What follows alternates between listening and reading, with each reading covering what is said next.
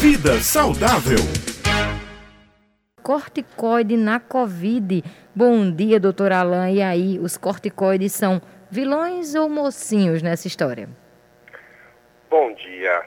Bom, primeira coisa que a gente precisa enfatizar em relação aos corticoides é que eles são medicamentos maravilhosos, desde que bem indicados. E na Covid eles têm um papel fundamental na recuperação. O problema é o seguinte, quando a gente fala de Covid, a Covid ela tem, vamos dizer assim, duas grandes fases.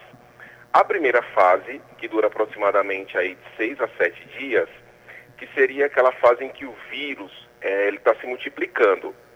E uma segunda fase, que é uma fase em que já não há uma multiplicação do vírus com tanta ênfase, mas há inflamação é aquele momento em que o vírus ele já não está se replicando tanto, mas ele está inflamando o organismo.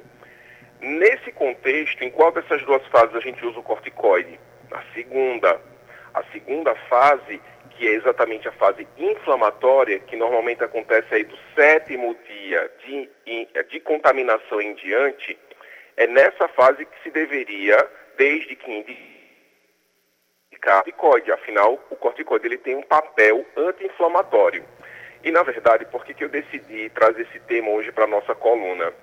Porque vem me preocupando a quantidade de pessoas que vem chegando aí nas urgências, que vem chegando nas UTIs, com sintomas agravados, talvez inclusive por terem usado corticoide na primeira fase, naquela fase ali dos primeiros seis dias de sintomas.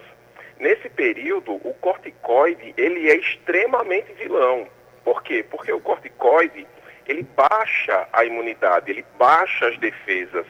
Imagine só você usar um medicamento que vai baixar a imunidade, que vai baixar as defesas logo na fase que o vírus está se multiplicando.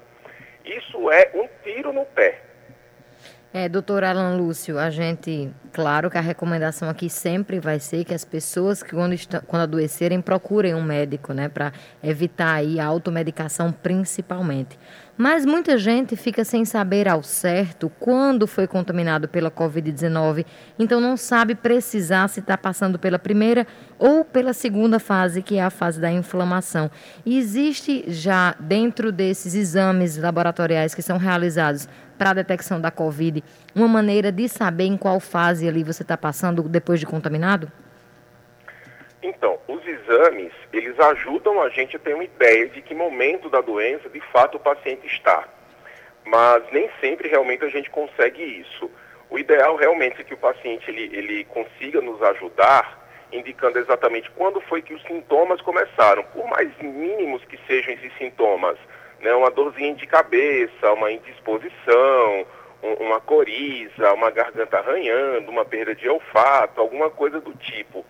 E a partir disso daí é que a gente conta exatamente os dias de sintomas.